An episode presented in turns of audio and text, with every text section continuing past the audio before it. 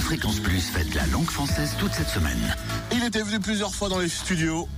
On a fêté sa victoire lors de Rising Star. C'était en 2014. Déjà Bah oui.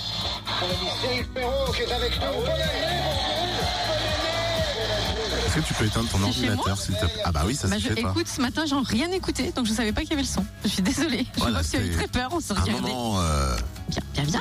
Merci Cynthia. Je prends des nouvelles des Hallyday en ce moment, voilà, pour tout vous dire. Et alors, ils vont bien Oui, ils sont en vacances à Londres. C'est la semaine de la francophonie. On défend la langue française sur Fréquence Plus avec tous les artistes de Bourgogne-Franche-Comté.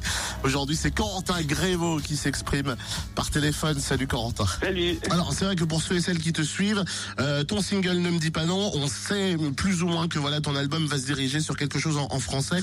Euh, c'est- ça a été important pour toi de chanter en français, de, de- de poser des mots français sur tes chansons Euh, bah oui, super important parce, parce que euh, moi j'aime bien cette langue. Je trouve que c'est une belle langue et j'avais vraiment envie de, de le mettre dans cet album et de continuer en français pour les gens français parce que tout le monde ne comprend pas aussi euh, les langues étrangères. Et pour moi c'était important que de, de chanter en français donc c'est pour ça que je l'ai fait pour mon album. Tu t'es entouré de paroliers réputés dans le milieu de la musique. Est-ce que c'était un mot d'ordre justement d'écrire uniquement des chansons en français Eh ben, c'est vrai qu'au début, on est tout de suite allé dans la direction de- du français.